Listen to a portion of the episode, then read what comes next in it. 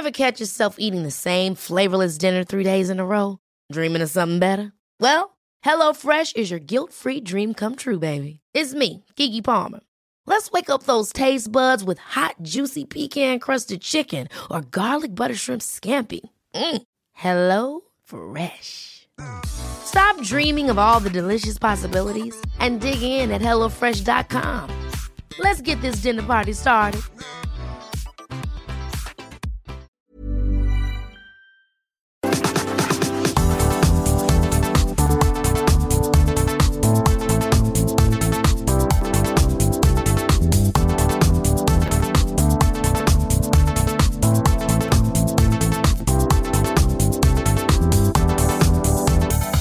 Acompañándonos hoy. Bueno, pues Anita Lomelí, ¿cómo estás? Buenas tardes.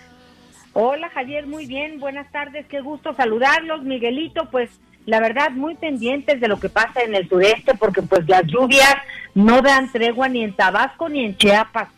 No, no, no, no, está tremendo y lo que se viene con este, no solo con el tema de las presas, que no cree usted que por, eh, que, desaparecen, es un sistema de presas que está funcionando y de ello depende la energía eléctrica de una buena parte de, del país, del territorio nacional, es un problema que se viene arrastrando desde hace muchísimo tiempo y con las lluvias que están generando en este momento por este huracán devastador, este huracán Iota que les está pegando allá en Centroamérica, pues habrá también efectos eh, serios, lamentables. Qué pena, lo vamos a, retomar desde luego, estamos ahí con nuestros compañeros corresponsales. Miguel, ¿cómo estás? ¿Qué tal Javier? ¿Cómo estás? Muy, muy buenas tardes, Anita, todos nuestros amigos, me da mucho gusto saludarlos, por supuesto, hoy en especial a nuestros amigos en Chiapas, a nuestros amigos en Oaxaca, les mandamos un abrazo. Por favor, hay que tomar Veracruz. Veracruz, pero sabes que Javier sí, sobre todo en Chiapas, que es en donde se espera la mayor cantidad de, lluvia, de agua. Eh, no precisamente que vaya a, pegarles el huracán, pero sí llevará mucha, mucha lluvia. Ahí está el ejemplo de Tabasco. Si de repente nos dicen que hay que salir, yo sé que es muy complicado o es muy fácil decir, salgan de su casa y dejen sus cosas, pero en verdad no hay nada más importante que la vida. Les mandamos un abrazo solidario y no se crean, ¿eh? también hacia la zona de la península se siente también los estragos de este fenómeno. Ayer en toda esta zona ha estado lloviendo. Aquí eh, han caído ligeras lluvias, de pronto sale el sol, pero hoy por lo pronto en algunas partes de la zona de península se sienten se sienten vientos, se sienten vientos con un poco de lluvia, algo muy ligero, pero sí se siente la presencia del fenómeno. Pero en especial en Chiapas, por favor, hagan caso a lo que digan las autoridades. Qué tragedia, sí, qué tragedia. Eh, anoche le estábamos presentando la, historia de unas familias que se les vino el cerro encima.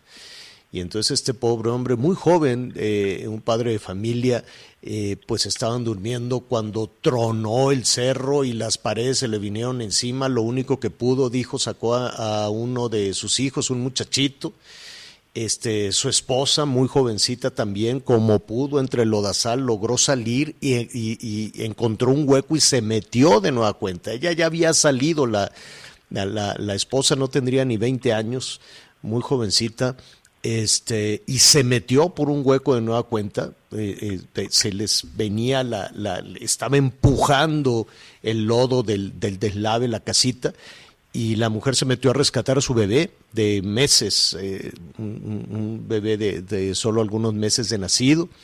Se metió a rescatar a una niña y lo único que hizo fue encorvarse y tratar de proteger con su cuerpo a la bebita. Eh, y ya no pudieron. Se les vino toneladas y toneladas de lodo encima y una tragedia. Después el, el, esposo, el papá, como pudo, en la desesperación trataba de quitar y quitar y quitar el lodo. Eh, llegaron más vecinos este, a ayudar y seguía el deslave hasta que le encontraron como, como, pues, como conchita tratando de proteger. Las dos fallecieron, qué pena. La mamá y, y, la niña fallecieron eh, pues por las toneladas de lodo que se les vinieron encima.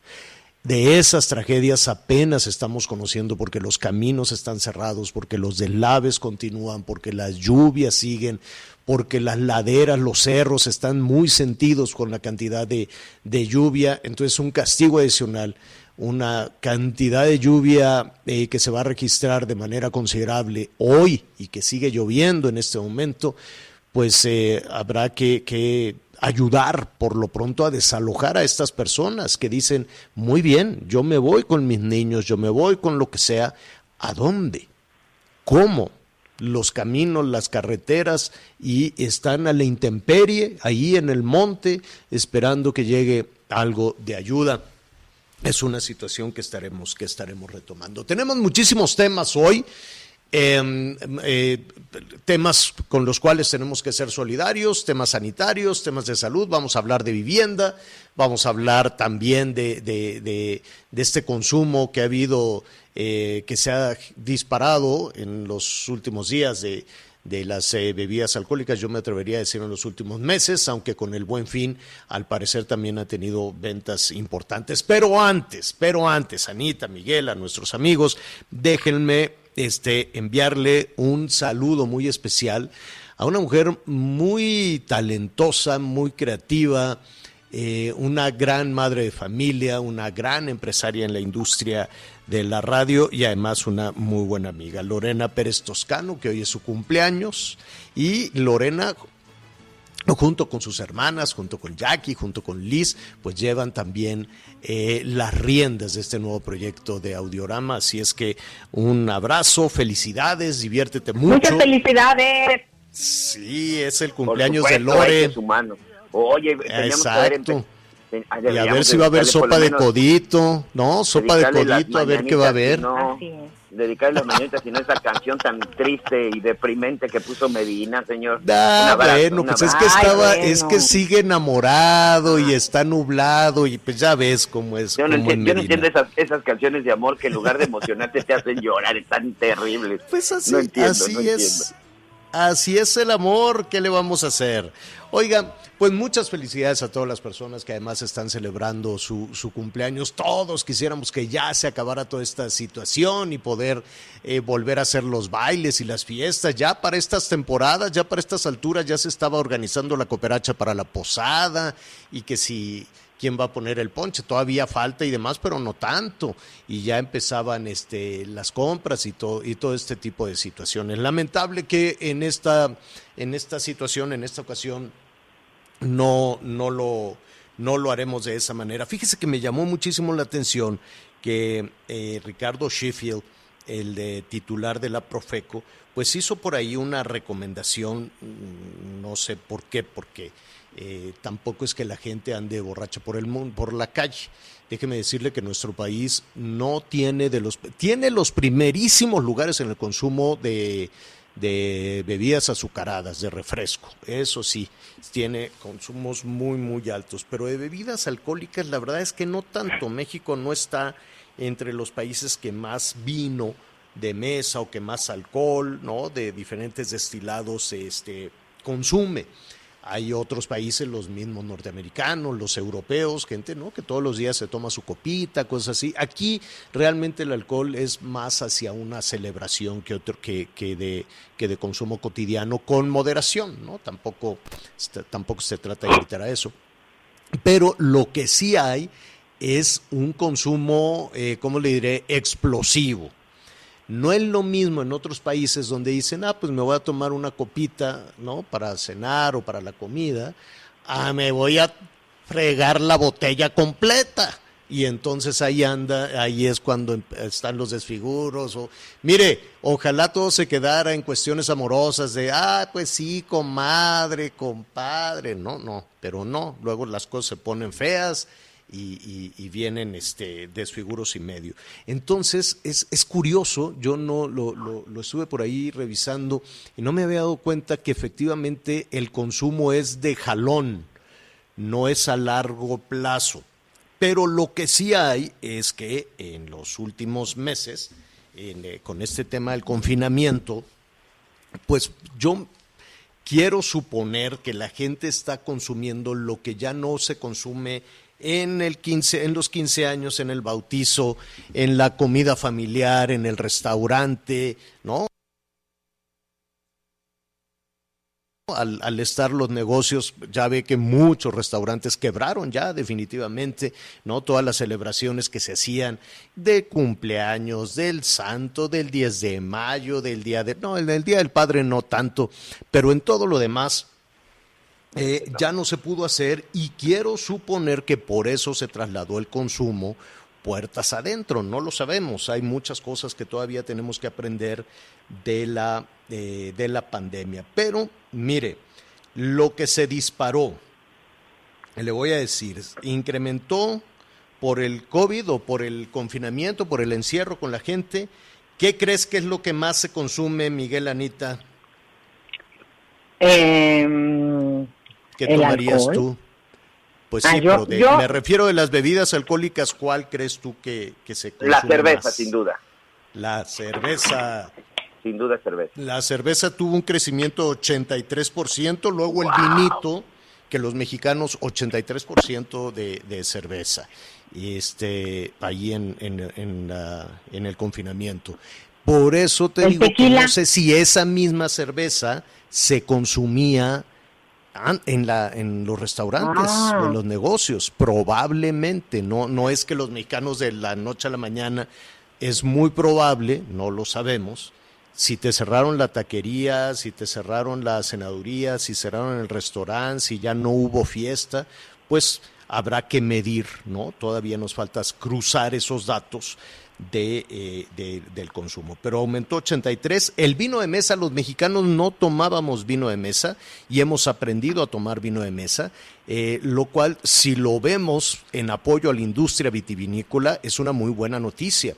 Ahí nuestros amigos de Coahuila, nuestros amigos de, de, Baja California, nuestros amigos de Ensenada, donde más en Querétaro hay muy buen vino, en Guanajuato hay muy buen vino, en, diferentes partes de, del país se está produciendo vino eh, de mesa que ha ganado grandes reconocimientos internacionales. Entonces, con el confinamiento hemos aprendido a tomar vino, se disparó 76%. Y de todo lo demás, de, ya sabes, tequila, whisky, eh, mezcales, eh, ron, las cubas, ¿no? Este, en fin, todo este tipo de cosas. Lo que más se vendió fue el vodka no sé por qué, pero pues eh, es lo que más se vendió y lo que menos se vendió es el tequilita, fíjate Anita, tanto que decimos que la semana un tequilita, ese solo aumentó 5%, pero todo lo demás, ¿quién toma Los más jovencitos toman vodka, ¿verdad? Las jovencitas ahí. Ah, está muy de moda. Está muy de moda y, las cubas. Tengan cuidado porque están vendiendo en estas tiendas de autoservicio que de veras Ahí es en donde creo que algunos de nuestros diputados se deben de poner a trabajar irregular. Una porquería que es una botella de plástico, señor, como de esos este que antes comprábamos nosotros desechables. Que ah, no, no, son unos cilindros que creo que son como de dos o tres litros. Es una bebida que tiene vodka azul. Ahorita no recuerdo el nombre. Tengan por favor cuidado con eso. Es algo que, que, que tiene todo menos vodka. Es, este, es algo que les está haciendo mucho daño. Y no lo digo yo, hay un estudio de la CONADIC, ya saben que también ahí de repente nos metemos al tema de las adicciones. Tengan mucho, mucho cuidado porque también hay otra cifra, Javier, que dentro de todo esto sí nos debe de, preocupar y no quiero ser un ave de mal agüero con lo que tú acabas de comentar, pero se nos dispararon las cifras de alcoholismo y drogas en estas fechas. ¿eh? Sí, es lo que hay que revisar, es lo que hay que revisar, porque todo tiene, todo tiene dos caras, ¿no? Una parte es poder apoyar a la industria, la industria vitivinícola, la industria cervecera, beber con moderación, o sea, nuestro país, la parte, la buena noticia en todo esto es que no es un país que consuma exageradamente el alcohol. Lo que pasa es que se consume explosivamente. No es lo mismo ir ahí a una reunión y tomarse un par de copitas a tomarse la botella completa. Ese, ese es el problema y eso es lo que afecta a la salud y eso es lo que afecta este, pues todo, ¿no? Las relaciones humanas, en fin. Eh, así están las cosas. Bueno, todo esto salió porque Ricardo Sheffield dijo, no compren, este, lo que más se ha vendido en el Gran Fin son las bebidas alcohólicas, porque las pusieron a buen precio, decían, te vendo tres y me pagas dos y cosas por el estilo. Y entonces decía Ricardo Sheffield, mejor compren un libro. Em, yo... Em, pues sí, ¿no? Yo creo que hay que darnos ese, ese, eh, la oportunidad. la lectura ya tengo ahí formadito, tengo Orhan Pamuk para este fin de semana, no sé si recomendárselos todavía, se llama La Mujer de Pelo Rojo, le traigo muchas ganas y ya el lunes, el lunes les diré. Tiene muchísima razón, sin embargo, el apoyo a la industria editorial, bueno, todo esto del vino salió por lo que dijo este hombre, me quedé pensando, compren un libro, pero ¿realmente hay apoyo para la industria editorial? ¿Realmente hay toda, hay, hay un respaldo que tendría que tener el gobierno a la cultura, a la lectura, a, a las ferias, ¿no? Y pues no, si revisamos ahí el presupuesto, los temas de cultura no interesan, los temas de cultura no están, no es que no interesen, pero no están necesariamente en la agenda de prioridades de, del, gobierno federal. Yo sé que hay emergencias, como lo que decíamos, que yo no sé, porque no veo tampoco en el presupuesto, hoy vamos a hablar del tema presupuestal con algunos legisladores, yo no veo una partida para ayudar al sur sureste de nuestro país que lleva un mes con el agua que a la cintura, al cuello, después del desfogue de la presa Peñitas, el más reciente, el agua se fue de la cintura al cuello para los más pobres. Y la verdad es que no se ve todavía un presupuesto en ese, en ese sentido y em, pues tampoco se ve eh, un respaldo a las actividades eh, a las actividades culturales no los museos pues están trabajando ya despidieron a todo mundo tienen unos presupuestos pues raquíticos. El, eh, INA pues hemos estado revisando varias de las zonas arqueológicas de este país y ya no tienen empleados, no tienen oficinas, tuvieron que cerrar, cerrar pues las oficinas que rentaban, despedir a muchísimos empleados, tienen pues unos ingresos muy apenitas todos los responsables de las áreas de, cultura, de las áreas de, protección incluso, de los espacios eh, de los museos o de las zonas arqueológicas, en fin, todo este tipo de cosas es lo que decíamos. Imagínate que, que dijeran en Austria, bueno, pues ahí les mandamos el penacho, cuídenlo bien. ¿Con qué? En dónde lo iban a poner, en dónde lo iban a guardar, lo iban a dejar ahí en una bodega, este, no, no, no, ¿por qué? Pues porque cuidar una pieza de esa naturaleza pues requiere espacios físicos, requiere dinero, requiere cosas que no están en, eh, eh, digamos que en la, eh, pues en la lista de, prioridades de, de, este gobierno. Y ya ve adicional a eso, a propósito del libro, pues hay ya un diferendo, hay ya una, una situación ahí de que en la mañanera el presidente dijo, no, los de la FIL me maltratan, entonces pues hay que revisar. Ay Dios, entonces te quedas, dices, la Feria Internacional del Libro de Guadalajara, que es un gran evento, quienes hemos ido ahí, la verdad es un gran, gran evento que tuvo reconocimiento internacional, recientemente se le dio el Príncipe de Asturias, si no me equivoco, a la organización de este evento, pero pues en Palacio Nacional dijeron, no, ese evento no me interesa, esto de la feria, esa feria del libro no porque ahí hablan mal de mí o porque ahí invitan a, autores, a escritores, a intelectuales, y como ese gobierno no se lleva bien ni con los eh, intelectuales, como les dice, intelectuales orgánicos, en fin, pues nada. Eh, por eso me llamó la atención, dije, qué curioso que el eh, gobierno federal no tiene un buen espacio no tiene una buena eh, relación hacia la industria editorial o hacia el mundo de la cultura. Y Ricardo Sheffield dice, no tomen alcohol, compren un libro. Pues creo que es el único, eh, mira tú por dónde salió, por la Profeco, salió el único esfuerzo de fomento, de fomento a la lectura. En fin, así están los, los temas. Atención si usted está en preventa o le interesa, este, se ponen ahí todos de acuerdo, la, pareja trabaja, los dos trabajan, o dicen, mira, no, esta pareja joven que todavía viven con, con los suegros, con los papás, o este, que se quieren hacer independientes, o las familias ya mayorcitas que están tratando de encontrar un espacio mejor, ¿no? Una casa mejor, reúnen todos sus ahorros y dicen, oye, mire, ese edificio está en preventa, ese condominio está en preventa Uy, entonces vas y te muestran todo bien bonito y te dicen se lo vamos a entregar en un año. No les crea nada. Digo, no, no es por nada, Anita, tú que vives con un arquitecto. Pero no a todos, ¿no? Creo que sí es importante, de repente no.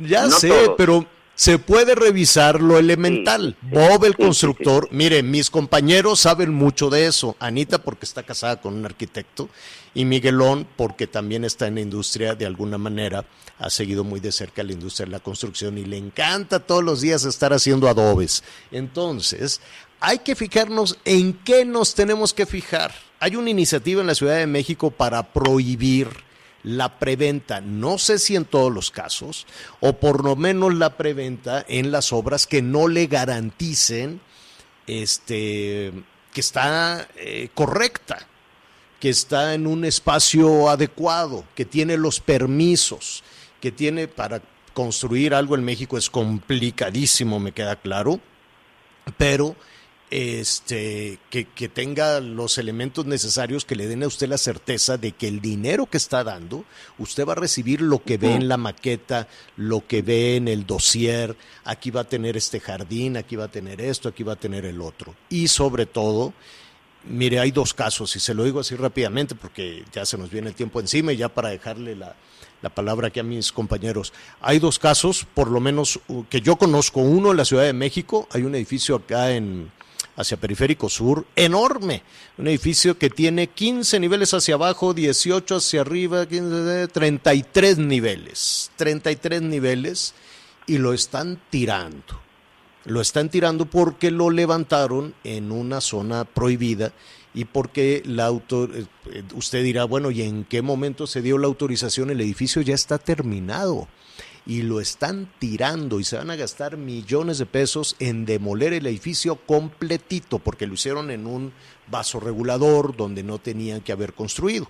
Ya ve que de pronto hay desarrolladores que se meten a las laderas, a las barrancas y luego viene la complicación. La gente que compró ahí, yo no sé si es de oficinas, si lo iban a rentar o si había preventa también en eso, Ah, ¿Y ahora qué va a hacer la gente que dio su dinero para esa construcción? Fue de varios millones de dólares, por eso es un edificio enorme con acabados de lujo y lo que usted quiera, y no va a quedar piedra sobre piedra, lo tienen que tirar. ¿No? Ahora, y otro más, ahí que me corresponde eso, de, yo le, le hago ese reconocimiento a las autoridades de Whisky Lucan, porque ahí en la barranca que tanto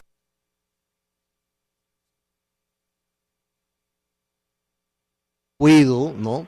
De pronto, pues algunos desarrolladores se metieron a zonas federales, a donde no debían. Y otras administraciones me decían, no, es que tienen permiso de Toluca, porque en Toluca y que Toluca para arriba y que Toluca para abajo. Nada, llegó este, de, también este presidente municipal, Enrique Vargas, como son áreas cerradas y no se pueden meter, eh, digo, cierran ahí las calles, pues los desarrolladores de pronto hacen lo que se les da la gana este, y ya no tenían inspectores y lo que tú quieres y mandes. Pues que les caen, que les cachan y tienen que tirar. También tienen que tirar. Ahí es, no, me van a dejar toda la barranca llena de cascajo, porque les encanta a los desarrolladores levantar cosas y luego dejan tirado ahí todo un cochinero. Oye, Javier. Bueno, dejaron tirados hasta los cascos ensangrentados de los que fallecieron en las obras. No, es que es terrible, eso. Bueno, pero es que mira, sí. entiendo que hay que luchar contra la corrupción brevemente, pero sí tendrían, ok, van a demoler este par de edificios porque pues se supone que era un lugar prohibido para construir, pero oye, yo creo que puedes decir en el piso 1, en el piso 2, pero ya con, con una construcción tan grande también habría que saber qué funcionarios dijeron sí, quiénes estuvieron revisando y se hicieron de la vista gorda, porque está como lo de las aduanas, que entra un elefante y nadie lo vio. Exacto. Yo ahora sí, eh, coincido con Anita. Si si si lo van a derrumbar, quiero pensar que finalmente quiero que finalmente es porque existe un riesgo y uno, dos pisos o treinta, si está mal construido y qué significa que esté en un vaso regulador, que finalmente hay en el subsuelo hay una cantidad importante de agua que eso puede representar un riesgo. Yo sí creo que lo deben de demoler, pero deberían también de demoler y meter a la cárcel a los funcionarios que dieron esos permisos, así como también deberían de meter a la cárcel, señora La Torre, para nuestros amigos que nos escuchan en todo el país, que permitieron que la zona de la Nápoles, que la Roma, colonias que eran de las más bonitas, en donde tú podías transitar, era de las colonias más agradables, bueno, permitieron también que se construyeran edificios en lugares en donde había una casa. Hoy hay un grave problema de servicios. Yo creo que sí es importante regular, pero lamentablemente hay algunos legisladores, y no importa el partido, que se van a los extremos, deben de regularizar, se debe de legislar y debe de ser de manera correcta. En lo personal creo que este asunto de las preventas, por supuesto que representan un riesgo si le compras a una inmobiliaria patito, pero hoy como están las cosas, muchas inmobiliarias dependen de ese tipo de, de negocios, por llamarle de alguna forma de preventa, para financiarse, señor. Es decir, como no pueden, no tienen dinero o el día de hoy no tienen el financiamiento porque además los créditos son altísimos en muchos lugares, esta forma de preventa te permite capitalizarse, terminar la construcción y entregas.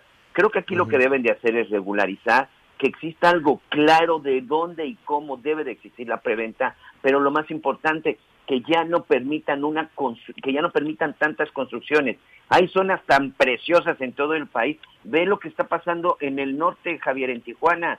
Construyeron unas casas que son una porquería, que la gente utilizó sus créditos de Infonavit y de Fobiste y que hoy están abandonadas porque no cuentan con servicios o se les están cayendo. A ese ahí tipo estuve, de ahí estuve incluso, sí, ahí tienes Recuerdo perfectamente las imágenes. Ah, bueno, muy bien. Oiga, pues denos su opinión de todo esto, ¿no? Prevente así, ¿cómo le ha ido? ¿A usted le ha ido bien? ¿Le ha ido mal? ¿Qué opina de toda esta situación? Y desde luego vamos a, platicar con quienes están proponiendo toda esta situación. Hay mucho, hay mucha información en desarrollo. Vamos a hacer una pausa y volvemos. Sigue con nosotros. Volvemos con más noticias. Antes que los demás. Heraldo Radio, la H que sí suena y ahora también se escucha.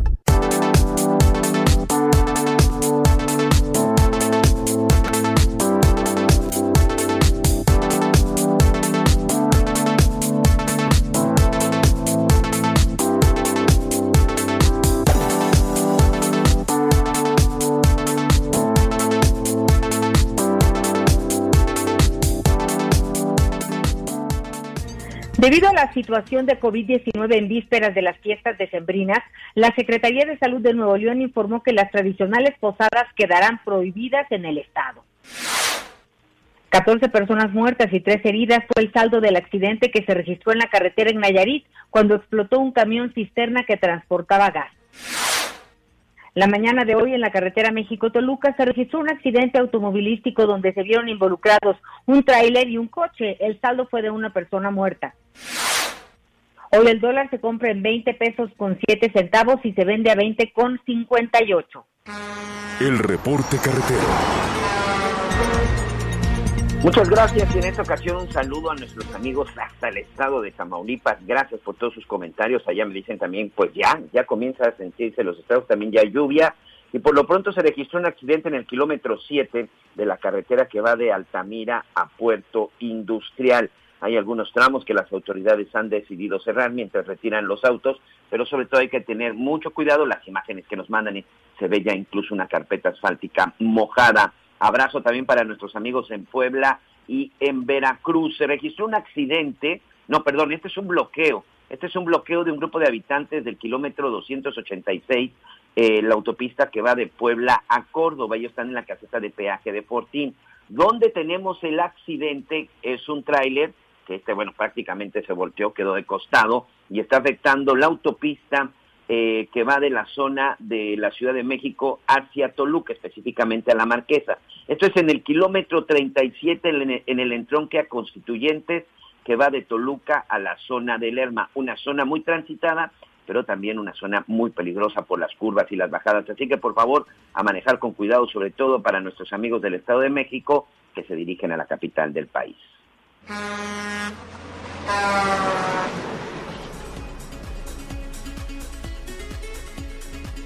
Muy bien, eh, ¿a cuántos eh, comentarios se han generado a propósito de las eh, de las preventas? Desde luego que no se trata de prohibir la preventa. Hay gente que está preocupada, que dice, oiga, pues es que esa es la posibilidad que yo tengo de, de, de poder adquirir una vivienda bajo costo y me voy esperando y en fin, ¿no? Pero tiene, eh, aquí de lo que se trata es de darle la certeza a, esa, a ese ejercicio o por lo menos así lo entendemos, lo vamos a platicar precisamente con la legisladora que ha eh, propuesto esta iniciativa. Antes, déjeme decirle, información que está en desarrollo. Hoy sí, este, pues la jefa, la jefa de gobierno Claudia Sheinbaum, eh, como, como eh, se dice por ahí, le llenaron el buche con las preguntas de del COVID en la Ciudad de México. Oiga, pero es que aumentaron los casos. Oiga, pero es que las hospitalizaciones. Y entonces eh, la jefa de gobierno, pues les dijo, miren, a ver, se los digo textualmente, a reserva de que en un ratito más les vamos a poner el audio. Dice, si ustedes quieren que pongamos eh, estado de sitio, no. Eso no va a suceder, no habrá estado de sitio en la ciudad, dijo la jefa de gobierno, ya molesta eh, respecto a, las hospitalizaciones y demás. Y entonces hizo referencia a las medidas que se han tomado en otras entidades como Chihuahua, si no me equivoco, también en, Durango, en Aguascalientes, en otros lugares donde pues incluso ya se han este, sugerido multas para quienes no utilicen los cubrebocas y bueno, ni se diga el, especie de toque de queda que también se ha eh, dispuesto. Y lo que dice Claudia Sheinbaum, pensar que, la, que en la ciudad vamos a multar a la ciudadanía porque no traiga cubrebocas, no. O que vamos a entrar a un estado en donde nadie salga a las 10 de la noche, no. Eso no, eso no va a aplicar en la Ciudad de México, dijo eh, hace unos momentos la jefa de gobierno Claudia Sheinbaum. Bueno, lo, vamos a retomar. En Guanajuato también están eh, aplicando también medidas un poquito más, un poquito más severas. Eh, ¿De qué se trata esta iniciativa? Que, que entiendo que el espíritu de esta iniciativa es proteger a los, eh, a los consumidores, a los ciudadanos que de buena fe dicen, oye, pues mira, nos vamos a hacer de este departamento, en fin. Este tema del fraude de viviendas es muy extendido en todo sentido. Eh, este es un buen principio, aunque mire, hay organizaciones, incluso algunas organizaciones que se ponen el nombre de algún héroe nacional y que le dicen, mira, pues tú te vienes a vivir aquí, tú vas a tener un lote de aquí para allá. Eh, vea cómo han batallado en Chiapas, por ejemplo, para rescatar el cañón del sumidero después de que varias organizaciones tomaron las áreas protegidas y se las vendían a algunas personas. Lo mismo ha sucedido en el Estado de México, lo mismo ha sucedido en la Ciudad de México. Ve usted el problema que hay con decenas y decenas de unidades habitacionales abandonadas y que han significado también eh, un, fraude. Pero bueno, vamos con esta iniciativa que compete a la Ciudad de México. Saludamos a la diputada Paula Soto. ¿Cómo estás, Paula? Buenas tardes. Buenas tardes, Javier. Muchísimas gracias por el interés y la lectura y sobre todo la apertura de tu medio para platicar de esta iniciativa que como bien mencionas no tiene ninguna intención de prohibir ninguna actividad. Eh, de hecho, si al día de hoy buscamos la palabra preventa en toda la ley de desarrollo urbano del Distrito Federal, porque todavía se sigue llamando de esa manera, no encuentras la palabra preventa en la ley. Lo que estamos generando es, ante muchas de las circunstancias que, como bien tú mencionas, se han enfrentado cientos, miles de ciudadanas, ciudadanos eh, respecto a fraudes inmobiliarios que se han dado también en el entorno de la llamada preventa. Lo que queremos es darles la certeza de que lo que están comprando, donde están invirtiendo su dinero, está siendo una buena inversión y que esto no se va a poner en riesgo ni en presente ni a futuro. ¿Qué pasa al día de hoy? Al día de hoy, eh, las familias que quieren adquirir una vivienda eh, nueva, eh, en algunos casos están comprando incluso al aire, por al aire, porque compran sobre proyectos, proyectos a dos años, donde ni siquiera están ya iniciadas las construcciones, sino son una idea que alguien les está vendiendo y les venden esa idea. El, Al día de hoy no tienes la certeza de que esa idea se va a concretar. Tampoco tienes la certeza de que esa idea se va a construir y va a cumplir con todo lo establecido en la norma. porque no solamente la ciudadanía se enfrenta al fraude de que no se llegue a dar la vivienda o de que la revendan, porque también se, se hay esos casos de que una vivienda la venden dos veces, ¿no?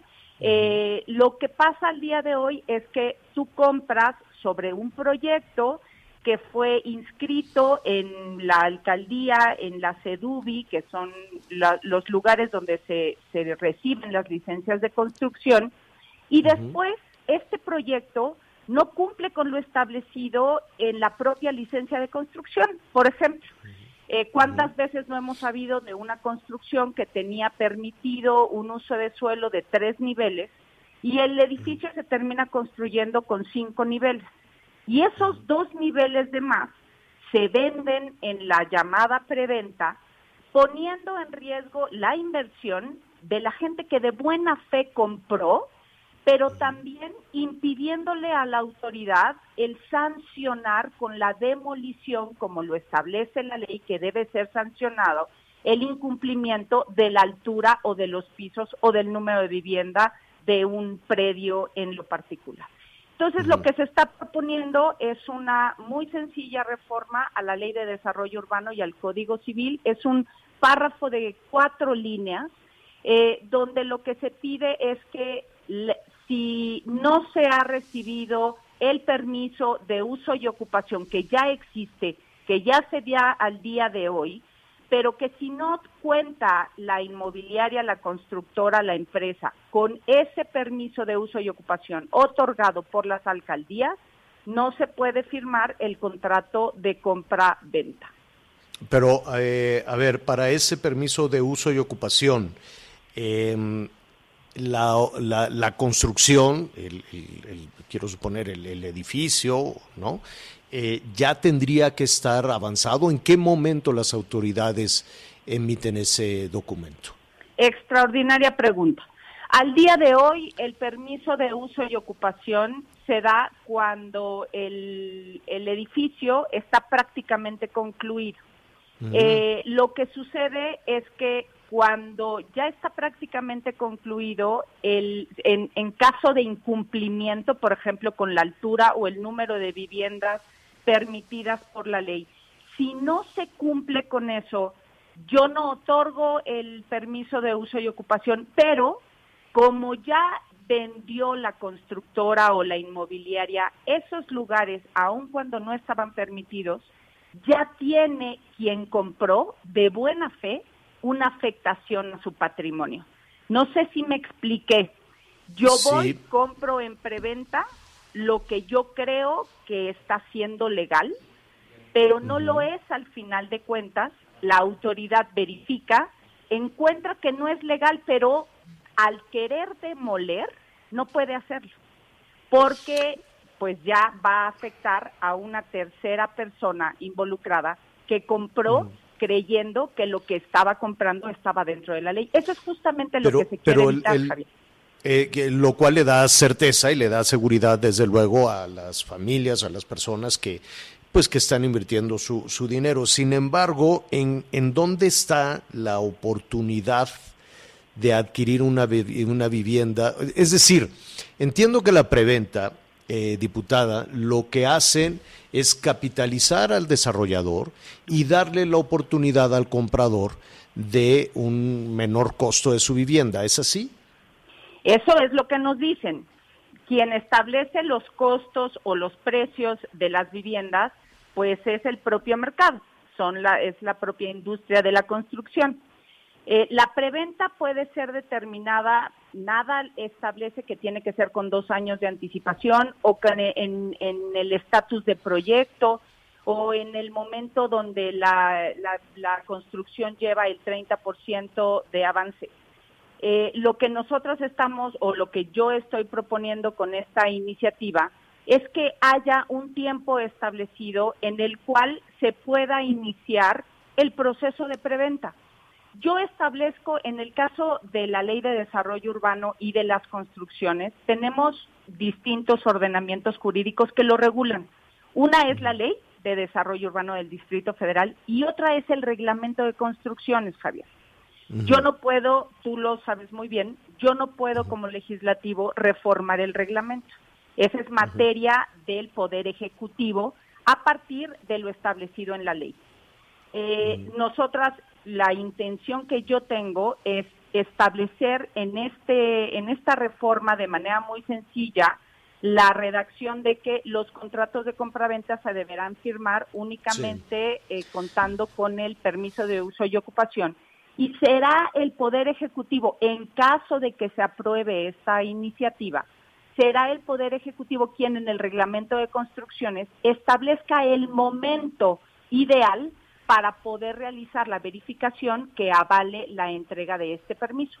Podrá ser en obra negra, por ejemplo, cuando mm. ya cuenta la autoridad con eh, la certeza de que el edificio cumple con la altura y con el número de viviendas eh, establecidas en la licencia. Sí, que le dé que le dé algo más de seguridad a quien está a quien está comprando. Ahora, eh, no tendría por qué haber preocupación por parte de un desarrollador si lo que está ofreciendo eh, así es, ¿no? Si se siguió con, los trámites. Que, que, también está la otra parte, se nos viene el, tiempo encima, Paula, pero este tema de la construcción le interesa a muchísimas personas. No solo, en este momento estamos hablando de darle garantías, de darle seguridad a la inversión de las familias, a la inversión de, de, las personas. Pero si no tienes inconveniente, seguiremos el desarrollo de tu iniciativa, ¿no? A ver qué, qué, que cómo, cómo se debate, cómo se discute, qué dice el Ejecutivo, qué dice, qué dice la, el gobierno de la Ciudad de México. Pero por otro lado, hay un tema tremendo de, de, las dificultades para construir en, en, México, a menos de que seas una empresa pues muy grande, reconocida, con la fuerza suficiente para este, poder ser atendido, escuchado. Eh, hay un tema de corrupción que no hemos podido terminar con él, ¿no? Eh, el, poner piedra sobre piedra eh, y, la cantidad de trámites que se tienen que cumplir, cada trámite es una oportunidad para corrupción.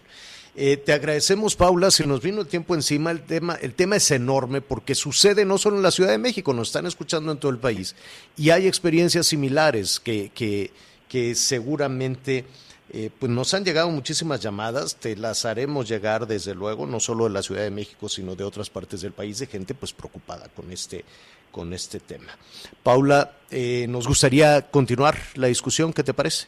Lo entiendo y lo agradezco y yo estoy abierta a todas las preguntas y a todos los espacios que hagas favor de abrirme, Javier, para darle certeza a la gente sobre esta propuesta y esta iniciativa. Te lo agradezco enormemente. Gente y a las eh, empresas, ¿no? De lo que se trata es de generar empleos también. Sin Creo duda, que aquí hay un aquí hay un tema de la industria de la construcción hoy que estamos hoy que el INEGI nos nos dio esta noticia de que siguen casi 5 millones de personas buscando empleo, creo que hay que buscar también esas áreas, esas ventanas de oportunidad. Gracias, diputada.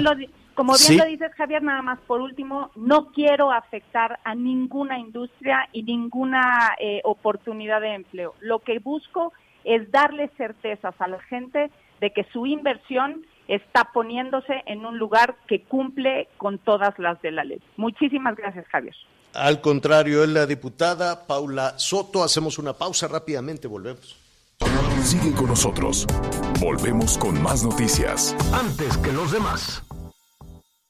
Heraldo Radio.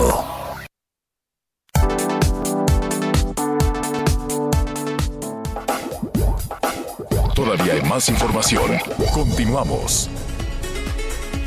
Muy bien, estamos de regreso. Muchas gracias por todos sus mensajes, sus comentarios y sin duda la prevención siempre es un factor muy, muy importante. Hoy tengo que reconocer que si yo le hubiera hecho caso desde un principio a mi amiga Ari Chávez, sobre todo a mis amigos del Instituto Politécnico Nacional, pues no hubiéramos padecido pues una situación tan complicada. Hoy precisamente la queremos invitar para que nos hable de factor de transferencia, la prevención fundamental para las cuestiones de salud. Ari, ¿cómo estás? Buenas tardes. Qué gusto saludarte, mi querido Miguel. Pues es que hay que poner atención. La prevención, como tú dices, sería lo ideal. Eh, ese es el mejor de los escenarios. Pero mira, nos conocemos. ¿Cómo somos los mexicanos de dejar todo al último? Por eso es muy importante poner atención a esta información, porque además te voy a platicar que tenemos diversos casos. Ahorita les voy a comentar acerca de todo lo que hemos visto durante esta época de, pandemia en el Instituto Politécnico Nacional. Vayan apuntando este teléfono porque además de esta eh, enorme cantidad de información que es tan valiosa, tenemos promociones, promociones muy buenas de buen fin, así que vamos aprovechando de una vez para que vaya anotando el número telefónico 55 17 13 76 35. A mí me gustaría recalcar que si algo nos ha dejado la pandemia, eso creo yo, es que ahora más que nunca estamos mucho más al pendiente de nuestra salud, de cómo está nuestro sistema inmunológico. El problema es que muchas veces no conocemos las herramientas que existen tecnológicas, científicas, médicas, para lograr esto. Por eso el Instituto Politécnico Nacional, pues estamos haciendo una campaña precisamente para hacerles del conocimiento del auditorio de este tratamiento que nos ha ayudado muchísimo a muchas personas en esta época de pandemia, que es el factor de transferencia. Este tratamiento eleva nuestro sistema inmune sorprendentemente. Se lo han llevado a otros países, tiene reconocimientos a niveles internacionales, además hay muchos eh, eh, atletas que lo toman regularmente porque necesitamos tener un sistema inmunológico elevado. Una dosis todos los días lo va a elevar hasta en un 470%. ¿Qué quiere decir esto? Que tu cantidad de leucocitos, de glóbulos blancos, se va a multiplicar en número por 470 veces. Esto nos permite que si tú respiras o comes o estás expuesto a cualquier virus o bacteria, pues por número le vamos a ganar y va a ser destruido de inmediato. Esa es la buena noticia. De manera preventiva, además que me encanta porque es un tratamiento tan noble que puede tomar toda la familia, desde bebés hasta personas de la tercera edad, mujeres embarazadas, no tiene efectos secundarios. Si ya estamos en un tratamiento médico podemos tomarlo sin ningún problema porque no afecta, pero eso sí, vamos a elevar nuestras defensas. De manera preventiva sería lo ideal. Pero no hay que dejar de un lado, porque siento que mucho nos hemos concentrado en el tema del COVID, que por supuesto es muy importante, y que te platicaba que tengo diversos pacientes que lo han tomado ya contagiados y que les ha ayudado muchísimo a que los síntomas sean mucho menores. También tenemos otro tipo de enfermedades con las que estamos sufriendo aquí en México, casos de diabetes, cáncer, lupus, esclerosis múltiple, artritis reumatoide, VIH. En todas esas vemos una mejoría de un 90%. Es una dosis diaria todos los días y con esto es suficiente. Y ahora sí viene lo bueno, mi querido. Sí, a ver, porque se escucha muy bien y de repente uno puede pensar que es carísimo. Mira, es un tratamiento que no es barato, por eso hay que aprovechar esta promoción.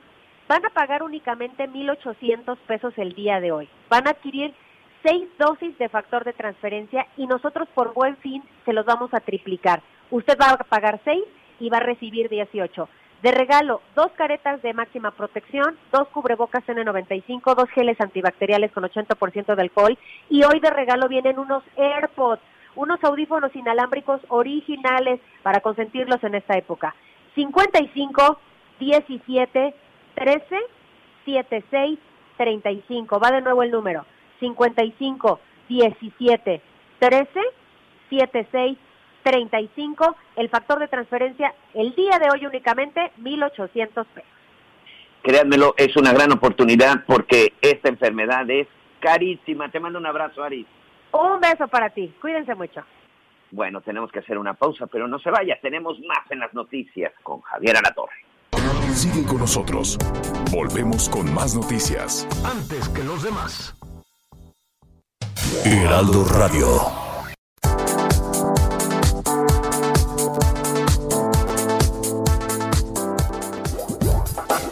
Todavía hay más información. Continuamos. Bueno, eh, muchísimas, muchísimas llamadas, eh, con preocupación algunos, desde luego, con este asunto de la preventa. Estamos hablando de la Ciudad de México, desde luego, aunque, bueno, pues es caja de resonancia y eh, pues se, se, está tomando nota en otras entidades. Vamos a regresar con sus comentarios porque vamos a, despedir la primera parte del programa. Le adelanto, ¿qué vamos a hacer con estas 300, eh, este caso de los desastres? Eh, ¿Dónde está el presupuesto? ¿Cómo vamos a ayudar a las personas? ¿Cómo vamos a ayudar a estas 350 mil personas, por lo menos en Tabasco? Y también este número, son miles de personas afectadas en, en Chiapas, en diferentes entidades del sur sureste de nuestro país. Se acabó el Fonden cuánto dinero hay para ayudar a los damnificados. Todo esto lo vamos a ver inmediatamente después de una pausa. Mientras tanto, despedimos a nuestros amigos que nos sintonizan a través de El Heraldo México, el resto del país. Siga con nosotros a través de Audio. Sigue con nosotros. Volvemos con más noticias. Antes que los demás. Gracias por acompañarnos en Las Noticias con Javier La Torre. Ahora sí ya estás muy bien informado. Ever catch yourself eating the same flavorless dinner three days in a row? Dreaming of something better? Well, HelloFresh is your guilt-free dream come true, baby. It's me, Kiki Palmer. Let's wake up those taste buds with hot, juicy pecan-crusted chicken or garlic butter shrimp scampi. Mm. Hello Fresh. Stop dreaming of all the delicious possibilities and dig in at HelloFresh.com. Let's get this dinner party started.